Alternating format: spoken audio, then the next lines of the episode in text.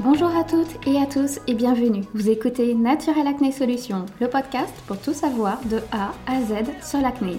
Je suis Kelly, sa fondatrice et naturopathe. J'ai souffert de l'acné pendant plus de 10 ans et aujourd'hui il me tient à cœur de partager mes connaissances et de communiquer sur un sujet qui me passionne. Trouver la cause de son acné, c'est trouver les solutions adaptées pour soi pour ne plus la subir. Ce nouvel épisode est spécial, il s'agit d'une interview avec Barbara Paldus sur le thème du microbiome. Nous allons ainsi parler du lien existant entre l'acné et l'intestin. Alors pourquoi cet épisode est spécial? Eh bien tout simplement pour ceux qui m'ont suivi sur Instagram, c'était une petite péripétie pour enregistrer cet épisode. Il se trouve qu'avec Barbara, nous devions nous retrouver à Paris autour d'un événement présentant les produits Codex entourés d'une communauté sur l'acné. J'avais vraiment vraiment très hâte de rencontrer toutes ces belles personnes. Mais il se trouve que j'ai attrapé le Covid, donc je n'ai pas pu y assister. Avec Barbara, nous avions convenu d'une nouvelle date quelques semaines après, car nous souhaitions vraiment nous rencontrer et échanger sur divers sujets autour de l'acné. Barbara est une scientifique et une entrepreneuse. Elle a créé la marque Codex, conçue avec des dermatologues et des ethnobotanistes qui soutiennent le microbiome cutané.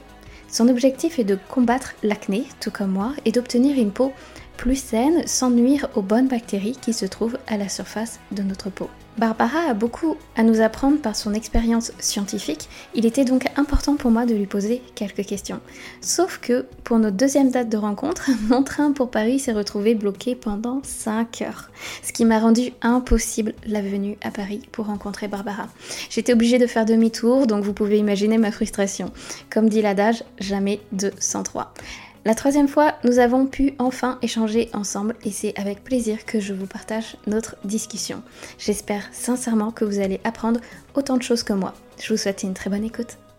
Bonjour Papara, je suis ravie que l'on puisse se retrouver pour ce nouvel épisode de podcast. Euh, tout d'abord, pour les personnes qui ne te connaissent pas encore, pourrais-tu te présenter en quelques mots?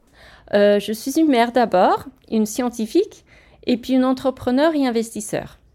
Euh, j'ai passé une partie de ma jeunesse à Strasbourg, en France. Donc j'adore bien sûr la France et c'est toujours très familier quand j'y retourne. Euh, j'ai fondé Codex Labs en 2018 et nous sommes une société euh, de biotechnologie et nous nous spécialisons dans les solutions peau, intestin, cerveau pour les affections cutanées telles que l'acné, euh, les eczémas et l'inflammation générale, bien sûr aussi celles associées au vieillissement. Alors justement, tu as fait beaucoup de recherches sur le microbiome et les répercussions sur l'acné. Euh, c'est souvent compliqué de comprendre le lien entre l'intestin et notre peau. Pourrais-tu nous expliquer pourquoi notre système digestif a un tel impact sur notre acné? Donc notre système digestif et son impact est très très intéressant parce que nombreuses affections cutanées inflammatoires ont été maintenant directement liées dans la recherche à des perturbations des microbes intestinaux.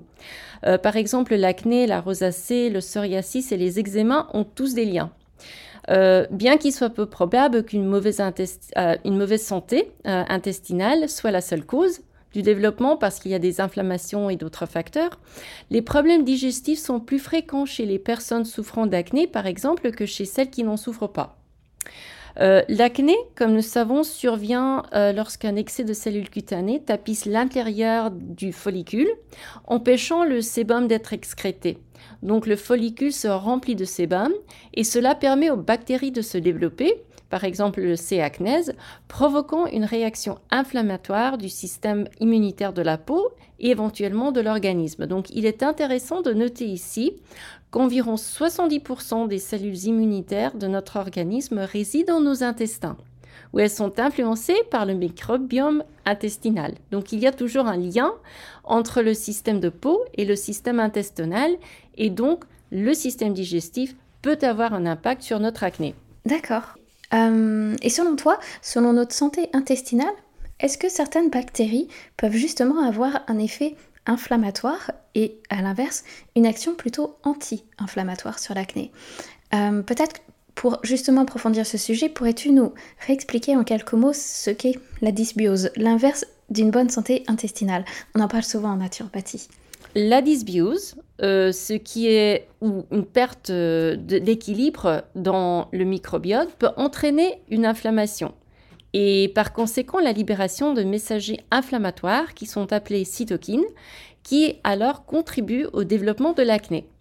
cette inflammation peut également endommager le paroi de l'intestin, et ceci permet aux sous-produits bactériens de passer de l'intestin à la peau en passant par la circulation sanguine, donc par notre sang. Et là, ils peuvent aussi affectuer localement la santé de la peau, c'est-à-dire en favorisant la croissance de bactéries susceptibles de déclencher de l'acné comme le C. acnes. Euh, cependant, certaines souches bénéfiques de microbiome, euh, comme le lactobacillus, le bifidobacterium et le bacillus coagulans sporulé, ont démontré des effets anti-inflammatoires et immunomodulateurs chez l'animal et chez nous, chez les hommes. Euh, ces souches donc semblent stimuler des cellules immunitaires plus calmes, c'est-à-dire dans l'intestin, euh, ce qui pourrait bien contribuer à réguler le système immunitaire dans l'ensemble de notre corps, y compris la peau. Donc c'est pourquoi nous avons inclus ces trois bactéries dans notre probiotique contre l'acné, ainsi que le ECGC, donc c'est un, euh, un, extrait du thé vert, c'est la épigallocatechine galate. Euh, c'est un antioxydant qui est très puissant et qui aide à gérer l'inflammation intestinale et aussi le gugul, une herbe ayurvédique qui contient des stéroïdes végétaux censés à réduire l'enflure. Donc effectivement, nous réduisons l'inflammation intestinale et nous changeons un petit peu la dysbiose avec les souches que nous introduisons pour avoir un équilibre et moins d'inflammation dans l'intestin pour ne pas entraîner l'inflammation dans le corps.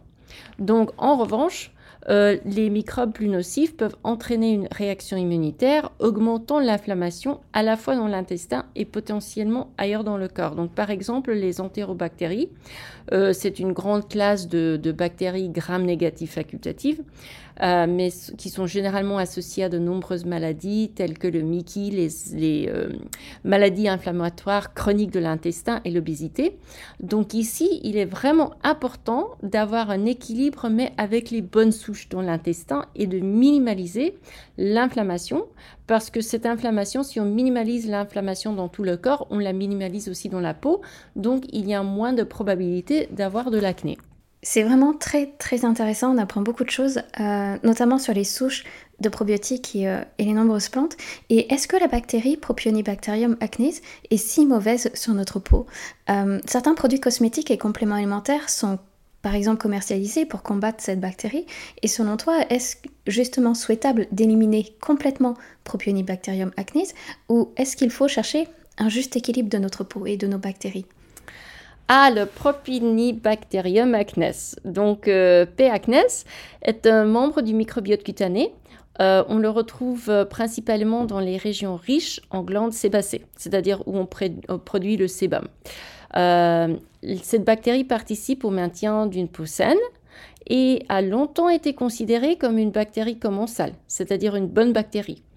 Euh, mais le problème, c'est que son implication dans diverses infections a conduit à son émergence en tant qu'un pathogène opportuniste. C'est-à-dire, euh, les interactions entre acnèse et l'hôte humain y compris le microbiote de la peau humaine, favorise la sélection de certaines souches de ces acnès. Euh, pour le moment, on en a compté à peu près 5, mais il y a certaines de ces 5 qui sont capables de produire plusieurs facteurs de virulence, et ceci augmente la capacité inflammatoire. Donc il y a des souches d'acné qui sont bonnes et des souches d'acné qui sont vraiment mauvaises.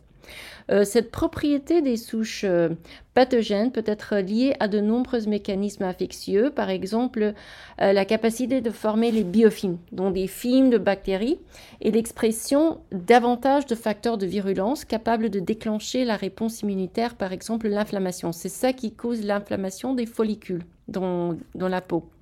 Donc les bactéries acnèses en elles-mêmes ne sont pas nocives. Donc ceci est très important de nous rappeler. Elles sont parties du microbiote et euh, elles sont dans un équilibre normalement. Mais il faut qu'elles restent dans cet équilibre avec le reste du microbiome naturel. Euh, dans le cas de l'acné, les follicules pileux, euh, surproduisent le sébum.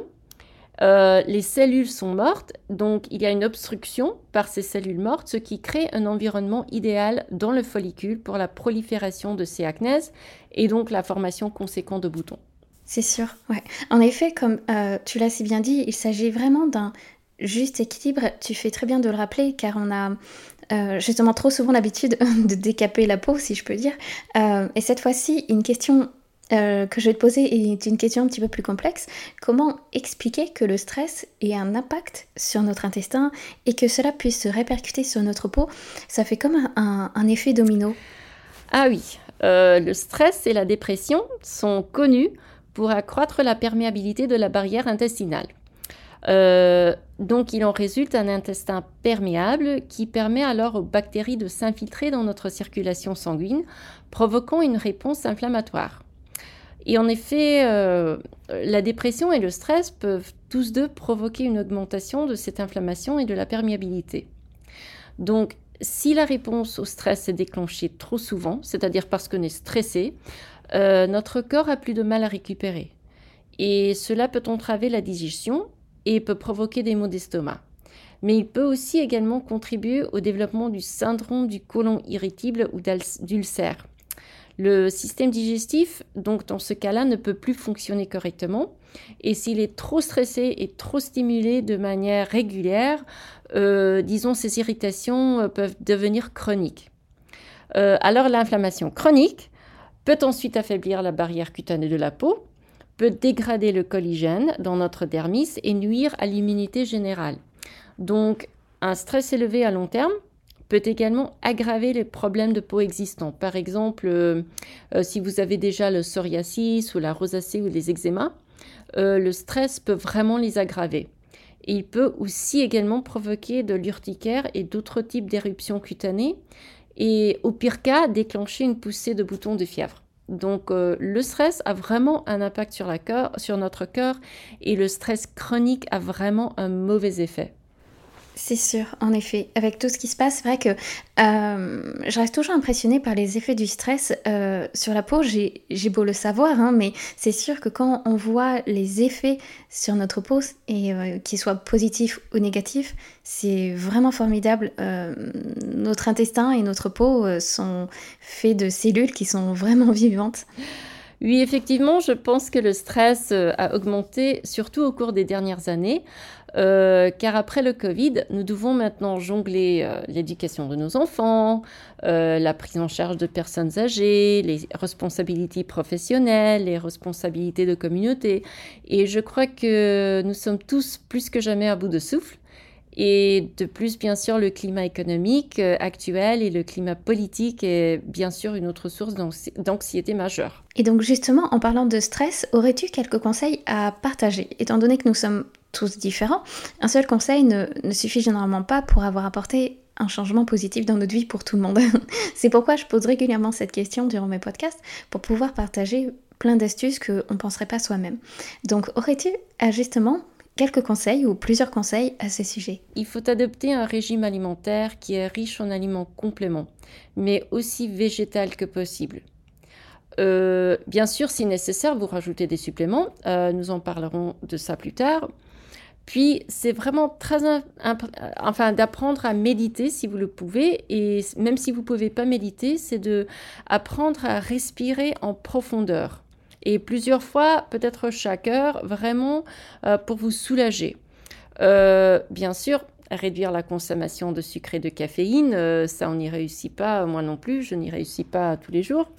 Et puis, ce qui est encore très difficile, c'est de dormir suffisamment, au moins 6 heures. Par nuit. Euh, puis aussi de boire beaucoup d'eau et de liquide pour ne pas être déshydraté. La déshydratation peut aussi mener aux inflammations. Et euh, finalement, je dirais de faire de l'exercice régulièrement, au moins de faire une promenade de 15 minutes à l'intérieur euh, pardon, à l'extérieur pendant la journée, parce que ceci est très important. Euh, les Japonais ont fait des études où, par exemple, euh, se promener dans la verdure, auprès d'arbres, de bosques, dans une forêt, peut vraiment réduire le stress et réduire la pression dans le corps. Donc, pour les soins de peau, utilisez des produits doux, donc des nettoyants doux, une crème très hydratante sans parfum tous les jours. Et si vous avez plus de 40 ans, euh, je recommande de rajouter un sérum antioxydant euh, qui pénètre bien dans la peau, donc qui ne reste pas à la surface. Et bien sûr, d'équilibrer vos hormones, euh, si nécessaire à l'aide de suppléments, et d'éviter des vêtements rêches d'éviter les bains trop chauds. et bien sûr, les rayons de soleil qui peuvent tous provoquer des démangeaisons. Et surtout, n'oubliez pas votre SPF. Je te remercie beaucoup Barbara pour ce partage d'expérience en tant qu'experte scientifique et fondatrice Codex. Et merci pour ton temps précieux. J'espère sincèrement que cet épisode vous aura plu. Si vous avez besoin, n'hésitez surtout pas à me contacter ou à contacter Barbara via le compte Instagram Codex Labs. Je vais ajouter toutes les informations dans le descriptif et ce sera avec plaisir de vous aider. Je vous dis à bientôt pour un nouvel épisode.